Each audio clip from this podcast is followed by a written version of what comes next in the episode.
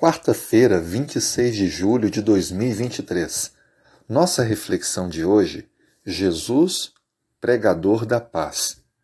Em Efésios capítulo 2, versos 17 e 18 nos diz: E vindo, evangelizou paz a vós outros que estáveis longe, e paz também aos que estavam perto, porque por ele ambos temos acesso ao Pai em um espírito. O resumo que Paulo faz aos crentes de Éfeso sobre o ministério de Cristo é que Cristo pregou a paz e nos deu acesso ao Pai. O conceito da paz é muito importante no livro de Efésios, já que a carta começa mencionando as bênçãos de paz e também termina dando a paz.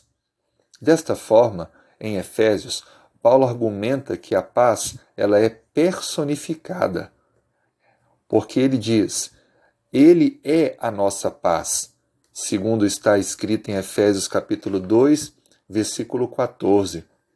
Veja que Cristo é a paz para a sua igreja, para aqueles que o aceitam. Então a paz não é apenas ausência de conflito, mas a totalidade do bem-estar em um relacionamento dependente do Senhor. Paulo, portanto, Diz a Igreja que ela deve ser agora um instrumento de levar a paz às pessoas, para promover essa reconciliação do ser humano com o Criador.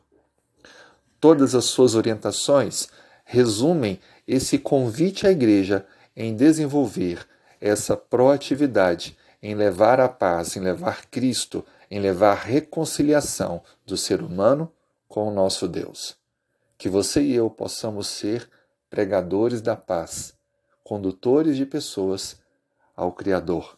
Vamos orar? Senhor, obrigado pela salvação, obrigado por termos a tua paz. Nos ajude a conduzirmos essa paz aos outros. Te pedimos em nome de Jesus. Amém.